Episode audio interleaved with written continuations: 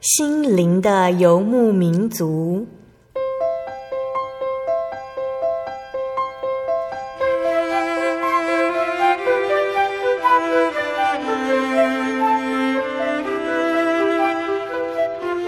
在这个谁都不管谁的后现代社会里，每个人的心灵都是游牧民族。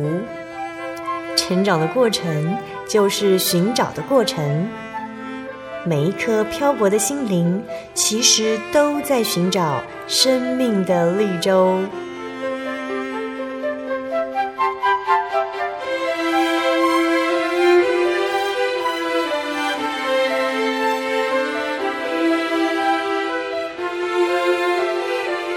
本节目由真耶稣教会台湾总会制作，欢迎收听。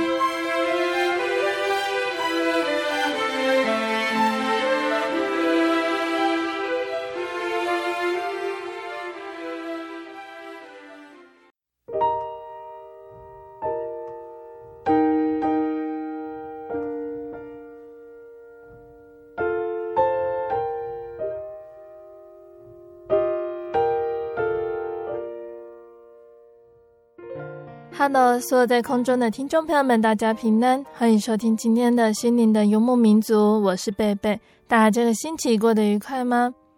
在节目开始之前呢，贝贝想和听众朋友们分享一句圣经经节，是记载在圣经旧约的创世纪四十一章五十二节：耶和华啊，你为什么站在远处？在患难的时候，为什么隐藏？听众朋友们，你喜欢等待的事情发生的感觉吗？如果喜欢，你真的是少数中的少数哦。大多数的人都不喜欢等待，尤其面对大事或者是困难的时候。我们是不是曾经呢向神祈求，但是觉得神他似乎没有听见，因为我们迟迟都等不到回应。圣经里面有一段经文是这么说的：“深哉，神丰富的智慧和知识。”他的判断何其难测，他的踪迹何其难寻。有的时候，我们必须单纯的信赖神，相信神在倾听，即使我们深陷最困厄的难关，神他都与我们同在，对我们的爱无可衡量。我们的大小呼求，神他都会回应。因此，当我们祈求某件事情却不见改变的时候，千万别灰心，更不要放弃。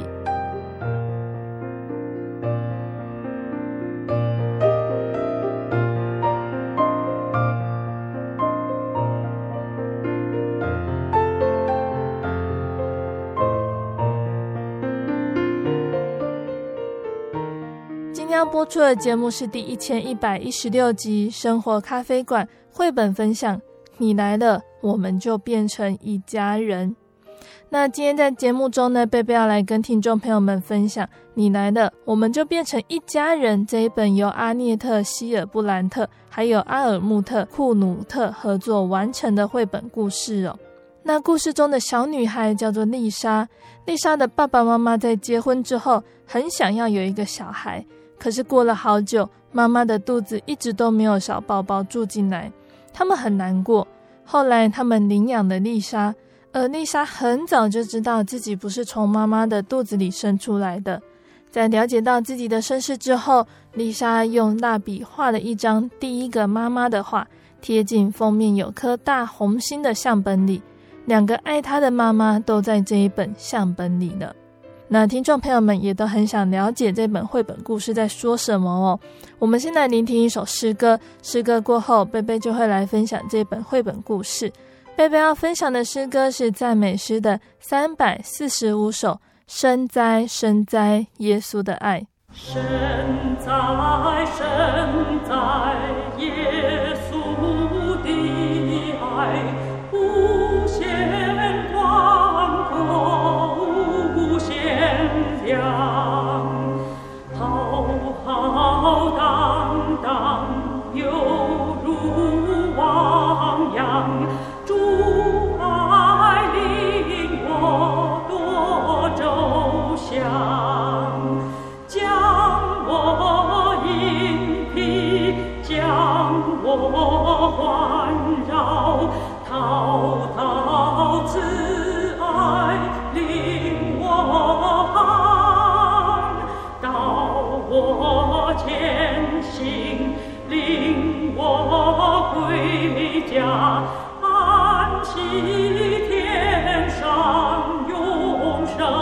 下。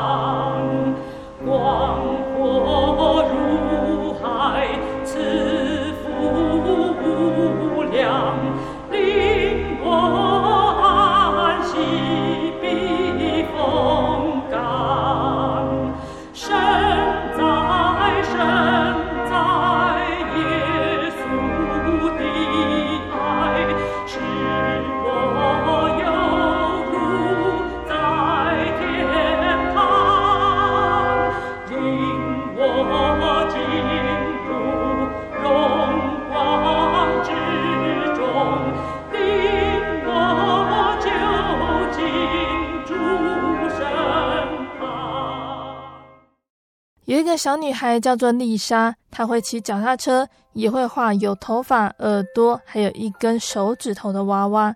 她最喜欢画的就是她的家人，爸爸妈妈、猫咪康拉德，还有她自己。可是今天丽莎却不太想画画。妈妈从工作室里大声地问她：“怎么啦，丽莎？怎么不玩游戏呢？”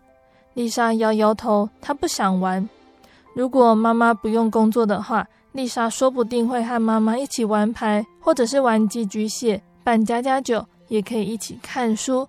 再不然就爬到妈妈怀里撒娇一下也可以。可是妈妈今天要工作，要一直坐在电脑前面。丽莎想着到底要做什么好。等到妈妈做完工作了，爸爸也正好回到家。丽莎最喜欢迎接爸爸下班了。爸爸总是会张开双臂，让丽莎跳进他的怀里。要是妈妈和猫咪康拉德也跟他们抱在一起，那就是一个真正团圆的大家庭了。忽然间，丽莎想到她今天晚上要做什么了。丽莎抱着一本大相簿，对爸爸妈妈撒娇。相簿封面有一颗大大的红心，她要求爸爸妈妈来说故事，说一说丽莎是怎么到他们的身边的。丽莎爬到爸爸妈妈的身边，靠着爸爸妈妈，充满期待着听着故事，因为这是一个非常非常特别的故事，讲的是丽莎怎么来到这个家的故事。这是丽莎的故事，也是全家人的故事。妈妈打开了相簿，说。在好久好久以前，你还没有来到这个世上，爸爸妈妈结婚在一起。从那一天起，我就想要有一个小孩，可是妈妈的肚子一直没有小宝宝住进来。等了又等，等了又等，还是没有。我们很难过，但是过了一阵子，我们有了另一个想法，说不定这个世界上某一个地方有个孩子也正在等着我们。所以我们想到了一个很棒的点子。第二天呢，爸爸妈妈赶到了社会福利局。社会福利局的人呢，专门帮想要小孩的大人跟想要爸爸妈妈的小孩。爸爸妈妈就告诉他们：“我们想要当爸爸妈妈，有没有需要新父母的小孩呢？”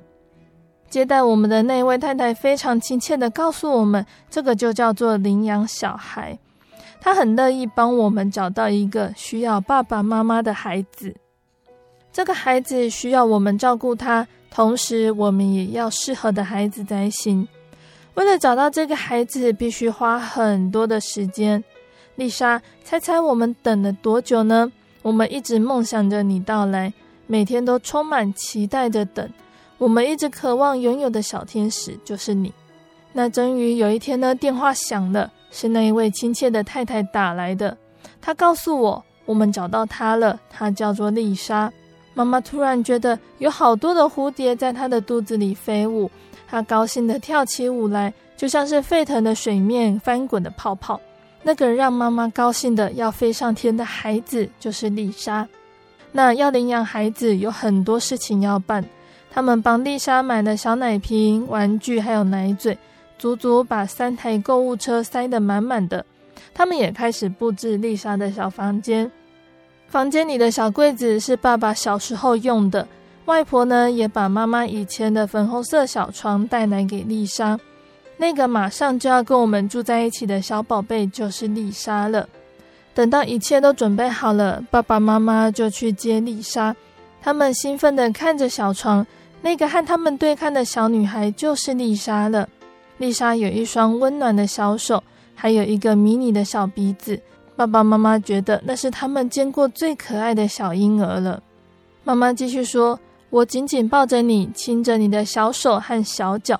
爸爸一直轻轻摸着你的小脸蛋，那个温柔的靠在我们身上的小孩就是你。我变成你的新妈妈，爸爸变成你的新爸爸。”回家的路上，我和你坐在车子的后座，这样我才可以很贴近你。过了一会儿，你肚子饿了，我第一次用奶瓶喂我的孩子喝奶。你吸奶的时候，那个满足的神情真的是让我惊喜。那个和我们一起回家的小孩就是你，那个在爸爸怀中睡着，不管别人拿什么来换，我们一辈子都不会放弃的小孩就是你，丽莎。我们想要让所有的人都知道你来到我们家了，所以我们还将这个好消息大大的登在报纸上。那个让我们觉得骄傲的孩子就是你。丽莎跳起来，双手举得高高的说：“我现在已经长得这么大了。”爸爸把相本合上，丽莎爬回沙发，坐在爸爸妈妈中间。爸爸和妈妈中间是想事情最好的地方。丽莎想到了一个问题。她很早就知道自己不是从妈妈的肚子里生出来的。丽莎想，说不定住在妈妈的肚子里是很美好的事情。丽莎想着想着，忍不住笑了。她突然想到自己应该住过别人的肚子，在她第一个妈妈的肚子里。可是丽莎怎么也想不起来第一个妈妈长什么样子。丽莎想，她的妈妈说不定会知道第一个妈妈的事。所以丽莎就问了：“为什么把我生下来的妈妈不要我了呢？”妈妈回答说：“她没有不要你，她很爱你。可是她很穷，又没有工作，赚不了足够的钱养活他自己和孩子，所以他必须更努力工作和读书。但是当时他的身边没有人可以帮助他，他很伤心，又很担心你。”所以他就希望你能到一个有爸爸妈妈能随时照顾你的家庭去。丽莎靠在爸爸妈妈的怀里一会儿，她想到第一个妈妈，她突然跳下沙发，跑进她的房间。她想到一个好点子，他要用奶奶送给他的新蜡笔画他的第一个妈妈。画好以后，他很小心地把图画剪下来拿给妈妈看，爸爸妈妈都很惊讶。爸爸就把第一个妈妈的图贴进了相本里，丽莎觉得很满意。她说：“现在大家全部都在这一本相簿里了。”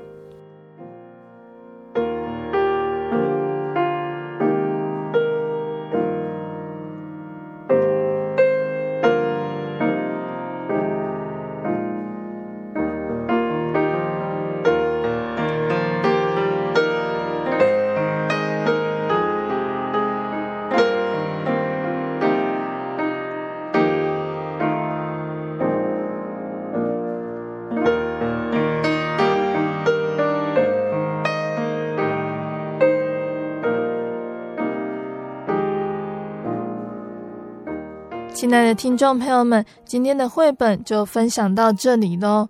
今天贝贝跟大家介绍了《你来了，我们就变成一家人》这一本绘本。《你来了，我们就变成一家人》是一本以收养为主题相关的绘本哦。那作者呢，他用相簿贯穿了故事中的小主角丽莎，还有她的父母如何成为一家人的经过，还有丽莎从相簿中知道自己的生命故事。那作者呢，他透过父母制作生命故事的相簿，还有温暖简洁的陈述，让丽莎知道了什么是收养，她又为什么会被收养。那在等待迎接丽莎来临时，父母的心情，还有在成为一家人之后的新体验。故事中，丽莎的父母不止一次的传达了我们的小天使、小宝贝。还有，不管别人拿什么来交换，我们一辈子也不会放弃的小孩就是你。这样的讯息来给孩子，并且拥抱他。那这些充满爱与承诺的言语行动，让丽莎和父母产生了更亲密的连结，但也让丽莎对于家庭有更深的安全感，还有归属。那其实对于孩子谈收养呢，不是只有一次，而是一个很长期的沟通过程。那对于我们来说呢，不知道听众朋友们有没有和我们的主耶稣沟通过？我们是不是真的属于神，是神的孩子呢？在圣经旧约记载哦，不是犹太人的人呢，我们就把它简称为外邦人。外邦人他会被神接纳，得以加入救恩的行列，是真神救赎史上一个决定性重要的转捩点哦。因为犹太人认为外邦人原本是属于不洁净的族类。在旧约中呢，提到的应许之约上，原本是没有关系的。那在耶稣降生、传福音、被钉在十字架上之前，犹太人他们是不喜欢外邦人的。当犹太人靠近外邦人的时候，犹太人就会觉得他自己被染上的不洁净。所以，当我们现在知道、了解，并且得到这份救恩的时候，我们就可以深深感受到。保罗他喜乐的心情。保罗他在圣经的以弗所书第二章十一节到二十二节里说：“所以你们应当纪念，你们从前按肉体是外邦人，是称为没有受割礼的。这名原是那些凭人手在肉身上称为受割礼之人所起的。那时你们与基督无关，在以色列国民以外，在所应许的诸约上是局外人，并且。”活在世上没有指望，没有神。你们从前远离神的人，如今却在基督耶稣里，靠着他的血，已经得亲近了。因他使我们和睦，将两下合为一，拆毁了中间隔断的墙，得以以自己的身体废掉冤仇，就是那记在律法上的规条。为要将两下借着自己造成一个新人，如此便成就了和睦。系在十字架上面的冤仇，便借着这十字架使两下归为一体，与神和好，并且传和平的福音给你们远处的人，也给那近处的人。因着角色的宝血，旧约时代牢不可破的种族藩篱已经被撤去了。旧约圣经中应许外邦人也要蒙受救恩的应许，现在也完全应验了。昔日的外邦人，只要接受福音，就可以成为神国度里的一员，是神家里的人。那保罗呢？他在加拉太书里面还有说到，所以你们因信基督耶稣都是神的儿子。你们受洗归入基督的，都是披戴基督的，并不分犹太人、希腊人、自主的、为奴的，或男或女，因为你们在基督耶稣里都成为一了。你们既属乎基督，就是亚伯拉罕的后裔，是照着应许承受产业的。那就肉体来说，我们外邦人不是亚伯拉罕肉身的后裔。如果以肉体来说，亚伯拉罕的后裔就是犹太人。那所以以肉体来说，我们是没有办法承受神的产业。但是就属灵层面来说，保罗说神的儿女是可以承受产业的。那他是用收养的观念来说明呢？那收养是指不是血亲的双方经过法律认可的程序建立亲子关系，被收养的儿女可以继承产业。我们原本与神无关，但是神爱我们，他收养我们成为儿子，而且是从创立世界以前，在基督里拣选了我们，因着受洗和圣灵，我们拥有儿子的名分呢。那这里的儿子的名分。在希腊文的意思就是领养，并且有圣灵来做证明，我们是神的儿女。既然是儿女，就是后嗣，就是神的后嗣，是和基督同作后嗣的。如果我们和耶稣一同受苦，也必和他一同得到荣耀，可以继承神的产业。那成为神的儿女是多么美好、多么重要的事情呢？所以期盼所有收听到节目的听众朋友们，都可以早日得到这份救恩，成为神的儿女哦。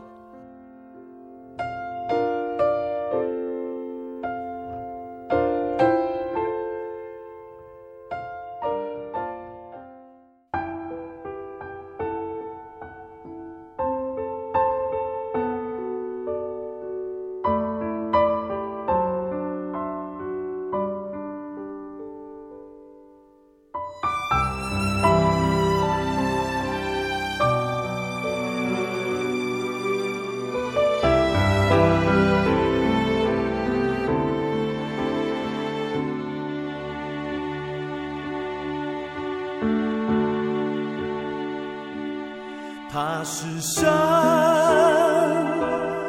全然爱你，他必永远不撇下你。他是神，真心爱你，他要是你的安息。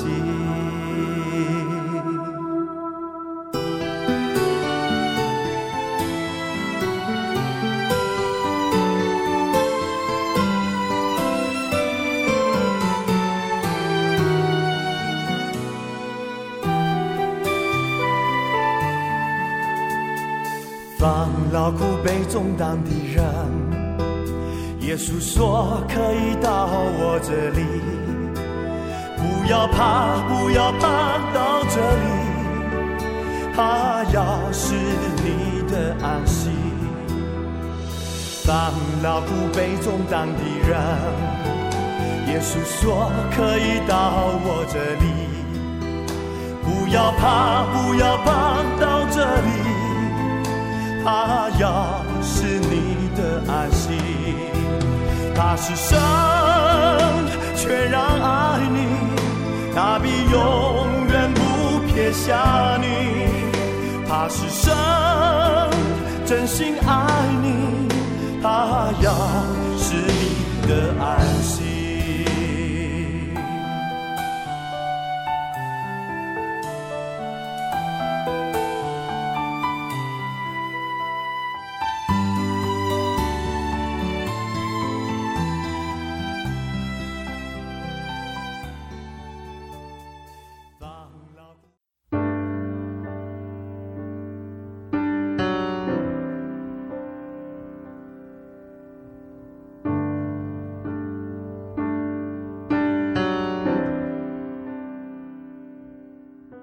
亲爱的听众朋友们，欢迎回到我们的心灵的游牧民族，我是贝贝。今天播出的节目是第一千一百一十六集《生活咖啡馆》绘本分享。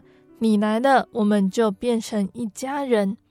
节目的上半段呢，贝贝跟听众朋友们分享了一本叫做《你来了，我们就变成一家人》的绘本故事。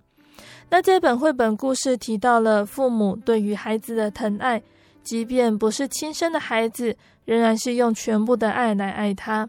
耶稣对我们的爱就是这样。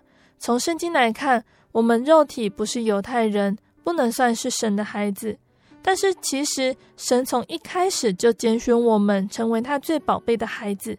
耶稣愿意用所有的爱来疼爱我们，所以也期盼我们大家都能够把握这份爱，亲近这位爱我们的救主哦。那节目的下半段，贝贝要再继续来和大家分享一个圣经故事，欢迎听众朋友们收听节目哦。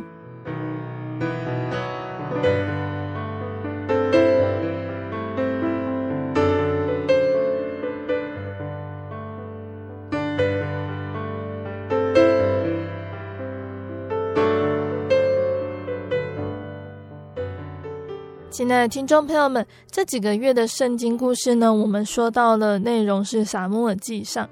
撒母耳记上最主要的人物有撒母耳、扫罗还有大卫这三个人。扫罗他本来是一个成功的军事人才，是神拣选当国王的好人选哦。但是他后来僭越的祭司的职分，也缺乏顺服神的心。那在这个时候呢，神叫撒母耳先知去高丽另外一个年轻人，叫做大卫。未来大卫呢，他将是新的国王。那虽然大卫是新国王的这个消息，可能当时全国的百姓还不是很清楚，但是扫罗王知道这个年轻人即将危害到他的王位。那面对年轻有为的大卫，扫罗不停地想要用计杀他。但是大卫的为人还有立下的战功，很得到众人的喜爱。大卫他才娶了扫罗的女儿，然后他也和扫罗的儿子约拿单是交心的好朋友。他们帮忙保护大卫不受到扫罗的杀害。但是扫罗是国王，大卫如果还继续待在皇宫中，还是逐渐难逃扫罗的追击。在和好朋友约拿单道别之后，大卫即将展开逃亡的旅程，我们就继续聆听接下来的圣经故事哦。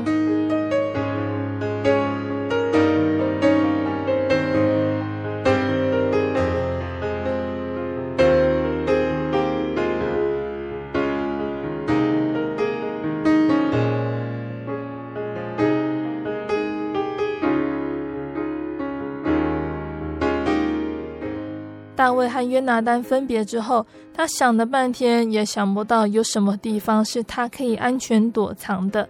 他没有食物，也没有带武器，他又不能返回去皇宫或者是家里面拿他需要的东西。突然间，他想到了最安全的地方，也许就是投靠神的祭司。神的祭司是住在挪伯的圣所里面，所以大卫立刻启程前往挪伯。当时的祭司亚西米勒看见大卫，就匆忙出来迎接他，却看到他只有一个人，便感到非常的诧异。祭司他就问了：“你的部下呢？”突然之间呢，大卫感到非常的害怕，他不敢把真相告诉亚西米勒，所以他就告诉亚西米勒说：“我稍后会和我的部下会合，我受到王指派执行一件紧急的差事。”我匆匆忙忙的离开，来不及携带食物还有武器，你可不可以帮助我？亚西米勒就回答他说：“我们这里没有任何的干粮，只有圣饼。那这个圣饼只有祭司才可以吃的。”大卫就恳求说：“请给我一点圣饼吧，我非常急需。”亚西米勒就答应给他一点圣饼。大卫又急切地问他说：“你这边有剑吗？”因为王的事情非常的急切，我连刀剑都没有带。亚西米勒回答他说：“我们在圣所里面是不会收藏武器的，但是我们这里却收藏着有歌利亚的剑，是为了纪念神借着你赐予以色列人那一场大胜利而保存的。”大卫说：“这刀没有可比的，求你给我。”亚西米勒解开包剑的布，然后小心的把剑交到大卫手上。取得了粮食还有防卫的武器之后，大卫便继续上路。但是亚希米勒不是唯一一个见到大卫的人。当时在挪伯那边还有一个扫罗的臣子多益，他看到亚希米勒和大卫交谈。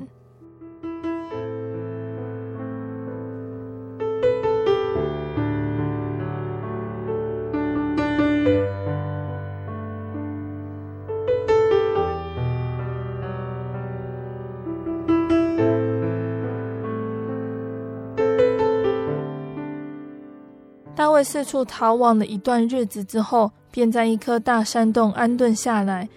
在以色列国中呢，他是一个深受人民爱戴的英雄。不久，各地方的人便开始前来投靠他。这些人里面呢，有被主人恶待的，也有欠债的。起初，他们只是一般暴躁潦倒的乌合之众，但是不久，大卫就把他们组织成一支勇敢忠心的部下。在皇宫中的扫罗呢，他找不到大卫，便常常和大臣抱怨哦。扫罗就常常指控他的大臣：“你们一起背叛我，你们没有一个肯告诉我大卫躲到哪里。”这个时候，多益就站出来告密，他告诉扫罗说：“大卫曾经逃到挪伯，祭司亚希米勒还送大卫一些食粮，还有一把剑。”扫罗听到他说的话，非常的生气。他下令要召集亚西米勒，还有所有住在挪伯的祭司来。当亚西米勒他们到了皇宫，站在扫罗面前，扫罗便问他们：“亚西米勒，为什么你要和大卫一起背叛我呢？”亚西米勒他极力辩护，他跟国王说，他完全不知道大卫有什么计谋。他会愿意帮助大卫，是因为他以为大卫真的在替国王办理一件急事。但是扫罗王一点都不相信他说的话。扫罗他大声吩咐左右的侍卫说：“你们去杀耶和华的祭司，因为他们帮助大卫，又知道大卫逃跑，竟然没有告诉我。”但是扫罗的臣子却不肯伸手杀耶和华的祭司。后来只有那个告密者多益，他愿意执行扫罗的可怕命令。然而，当中有一位祭司，就是亚希米勒的儿子亚比亚他，他安全逃走了。他立刻赶去向大卫报信。大卫听到这个消息之后，非常的愧疚。他对亚比亚他说：“你全家被害都是因为我的错。我早该猜到多益会向扫罗告密。亚比亚他，你留下来吧，你留在这里会很安全，神会看顾我们的。”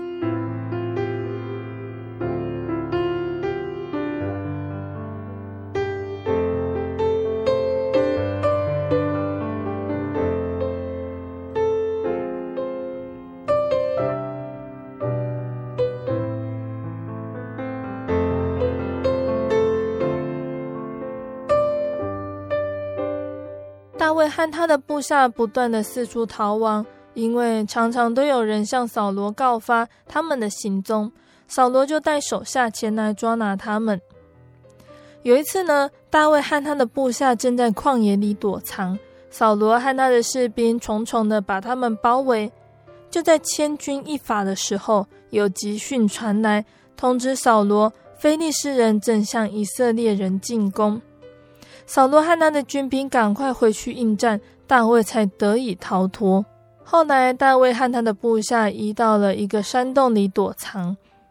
那有一天呢，大卫和他的部下躲在他们藏身的大山洞最深入的地方。扫罗和他的手下正逐渐走到山洞附近。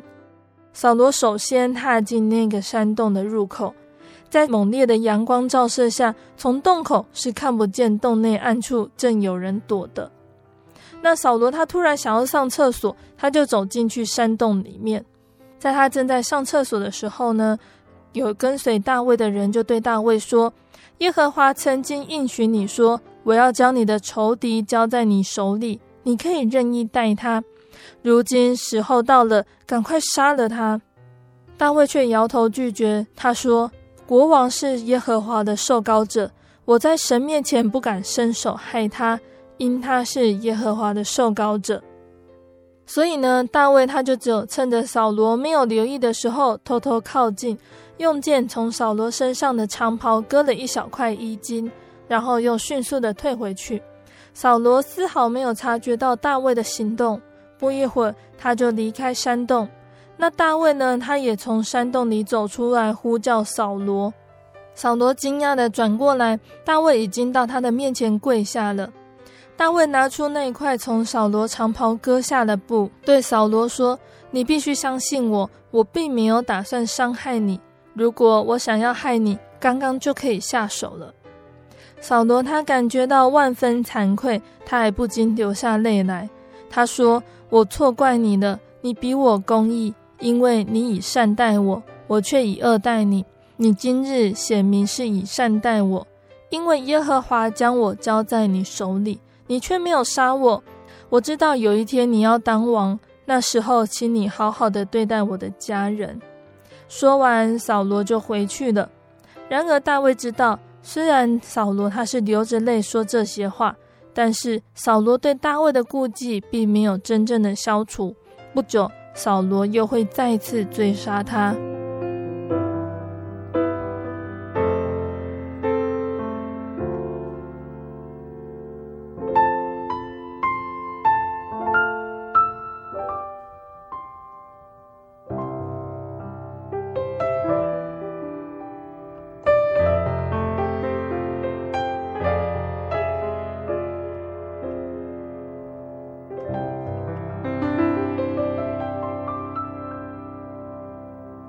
亲爱的听众朋友们，我们的故事就先分享到这里喽。那今天分享的故事内容是出自于圣经的撒母记上第二十一章、二十二章还有二十四章。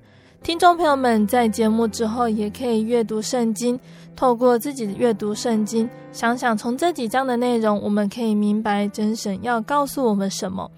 那贝贝在这里呢，也再一次和大家分享今天分享的内容。期盼我们都能够牢牢记得圣经上的教训，作为我们信仰上的提醒还有省思。在撒母耳记上第二十一章里面记录一个很重要的物件，这个物件就是杀死歌利亚的那一把刀。大卫他问亚希米勒说：“你手下有枪有刀没有？因为王的是圣级，连刀剑器械我都没有带。”祭司说：“你在以拉谷杀非利士人歌利亚的那一刀在这里，裹在布中，放在以弗得后边。你要可以拿去，除此以外再没有别的。”大卫说：“这刀没有可比的，求你给我。”从二十一章起呢，大卫开始了逃亡的生涯。我们可以想想看呢、对一个忠心耿耿的军人来说。被自己的国王，同时也是自己的岳父追杀，是多么令人难以接受的事情。对一个凡事敬畏神的人来说，遭遇这件事情又是多么大的打击。他的身边没有人可以依靠，身上没有粮食，也没有武器，慌乱无助的他，首先想到的是去找祭司求助，并且求问神。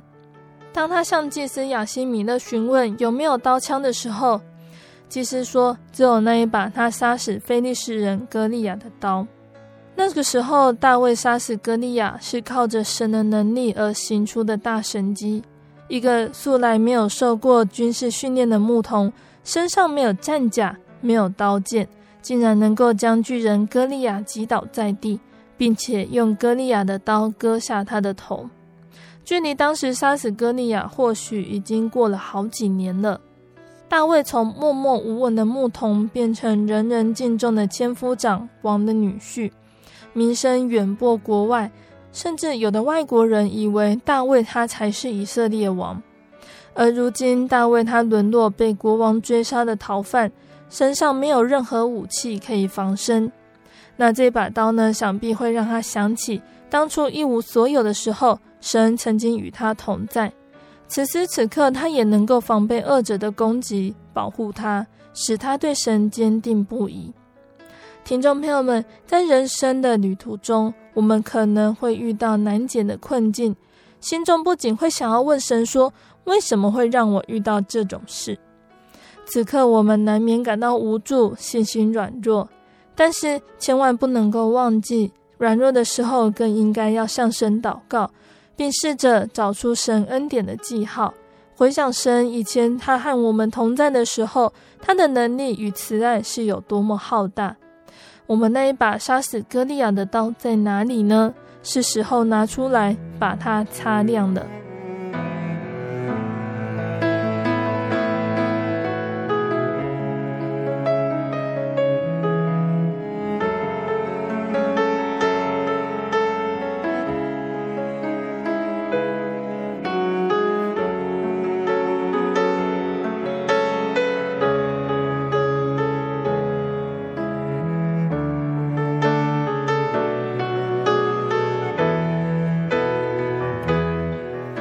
在撒母耳记上二十二章，我们可以看到，当扫罗和大卫他们渐渐分开来，在这一章里面有着对比性的消长。这章的头尾记载了大卫的情况，中间记载的扫罗的故事。大卫全家都跑到了大卫那边，也大概还有四百个人跟随他，又有先知加得，还有祭司亚比亚他与他同在。那扫罗这边呢，则是杀尽了耶和华的祭司，他的恶行又添了一桩，连自己的臣仆都不肯听他的话。同样，身为以色列的领导人，两个人却因为不同的性情而走向全然不同的结果。大卫到亚杜兰洞的时候，他的兄长、双亲还有父亲全家都到了他那边。此外，还有四百个人跟随大卫，他们成为大卫最早的追随者。大多是受到窘迫的、欠债的、心里苦恼的，那当中也有恶人，还有匪类。大卫对他们施展了王者风范，接纳他们做他们的头目，并没有赶走他们，也没有区别他们。后来，祭司亚比米勒的儿子亚比亚他逃到大卫那里躲避杀身之祸，大卫也收容他，以自己的性命保护恩人的儿子。从这几件事情，我们看到了一个成功者的气质。他照顾那些凡来投靠他的人，他愿意听从先知的意见，也敬畏神的祭司，记得过去的恩情，扶助落难的人。那这些性情使他能够被拥立为王。那这是我们值得学习的领导者典范。如果我们要领导一群人，就当自己做榜样，照顾同伴，听从建议。也接纳那些最微小、最卑微、最需要帮助的人。相较之下呢，扫罗的性情他显得就非常多疑、凶恶。他总觉得势力左右的臣仆都结党要害他，只是因为没有人告诉他大卫的事情，又因为听说挪伯祭司亚希米勒帮助过大卫，而杀了挪伯城里所有的人。亚西米勒怜悯大卫，帮助他，却遭来杀身之祸。因为扫罗他已经被强烈的嫉妒心驱使，认为大卫是要谋害他的。他一心只想除灭大卫，已经不是敬畏神了。所以连杀害祭司的残忍行为都做得出来。他还觉得祭司他们是该死的，对这样的罪行一点亏欠感觉都没有。当一个人只在乎竞争、心被迷惑的时候，他什么都做得出来，这是非常恐怖的。扫罗他逐渐走上这一条被神离弃、众叛亲离的灭亡之路，最终失去尊贵的身份，还有王位。从这章的故事里面，我们可以看到，善者越善，恶者越恶。即使他们都是属于神的选民，却因为不同的心还有行为而被分别开。随着越来越多的行为被显明出来，更显示出哪一个是属于神的，哪一个不是属于神的。那这一切呢，也将会是耶稣来审判时候的依据。所以，也愿我们都能够保守在主里，坚持这一份对神的善良还有公义。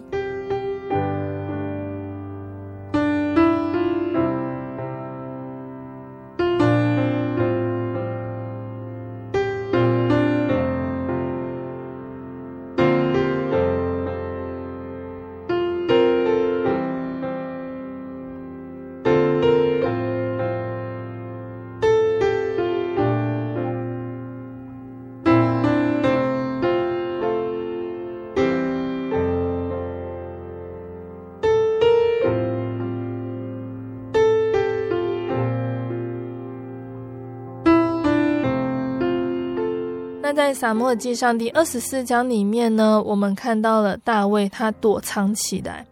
当我们躲藏起来，没有人看见的时候，我们会做什么呢？有些人选择做见不得光的事情，有些人选择做对自己有利的事，而大卫他则是选择另一个方向。当大卫被扫罗追杀，面对三千名追兵的时候，他无处可躲，只好逃向一个山洞中。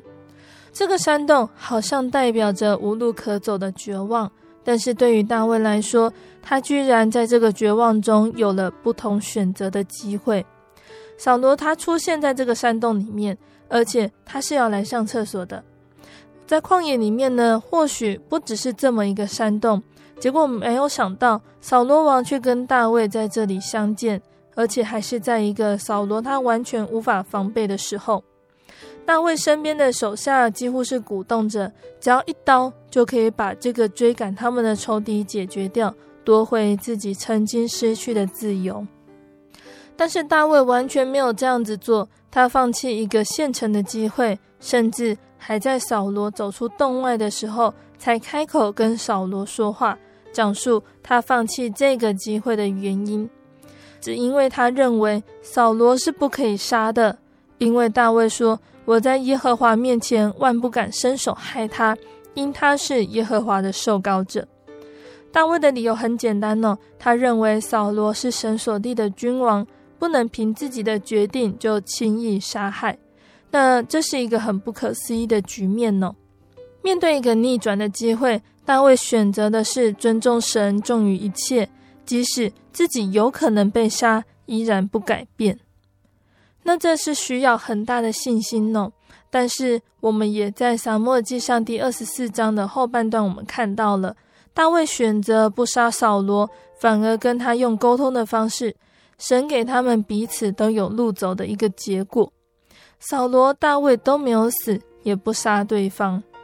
其实这两个都是神所决定的人，但是因为其中有一方慢慢离开神，以致有所偏差。如果大卫他真的选择报复，产生的伤害却是影响着整个以色列国。我们应该选择大卫的心情，他尊重这一位神所选的受膏者，即使这位受膏者走偏了，在迫害他，但是大卫不因此得理不饶人。他选择的是走出洞外，走出这个带给他绝望跟机会的洞，然后跟扫罗好好的沟通协调。这是一条不好走的方向。如果扫罗恼羞成怒，随时都可以用三千精兵把大卫等人全部杀光。但是很感谢神的，让大卫、扫罗都有了出路。听众朋友们，我们可以想想看哦，神他都会保护我们的，他总是有办法在绝望中给我们光明。只要我们记得相信神的带领，并且尊重神，或许我们还有看见的机会。不只是建立在眼前，而是更多神祝福的不久将来。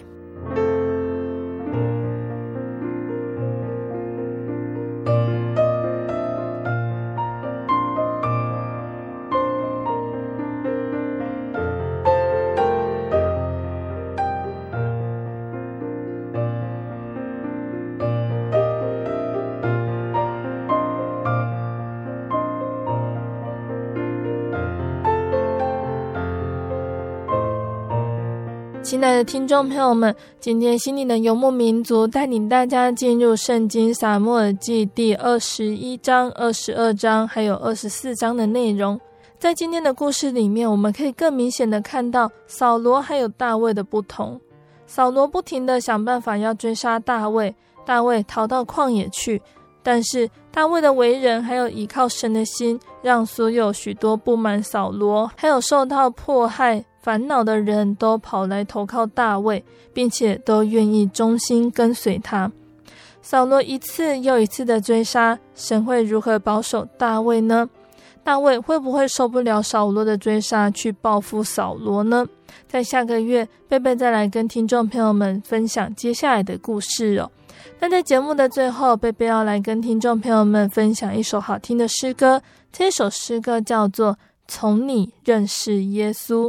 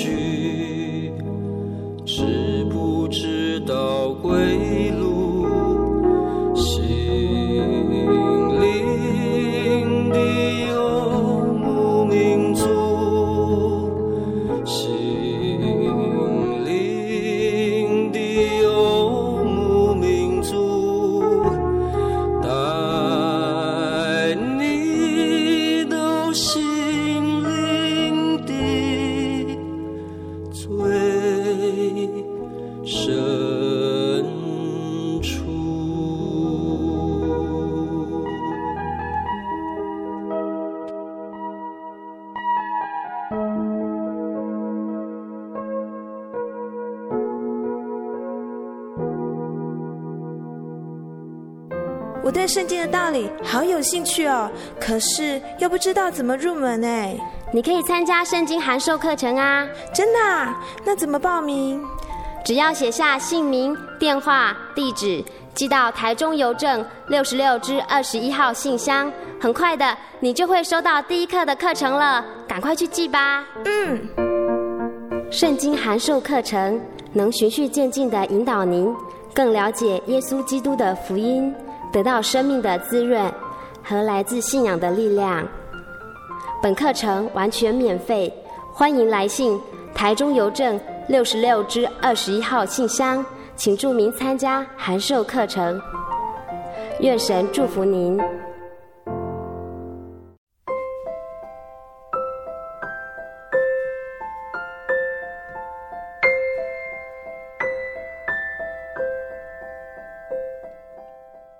亲爱的听众朋友们，我们的节目到这边要进入尾声了。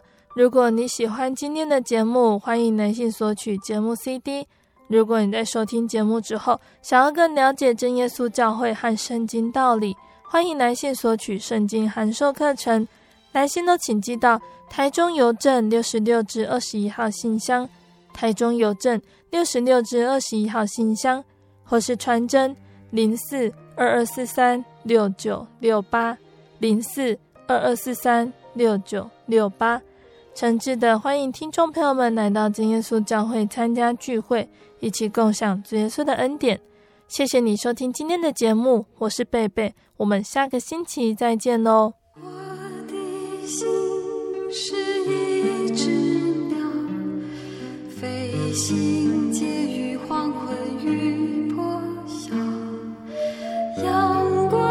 向人世间寻找生命的源泉我是个游牧民族游走在这异乡的小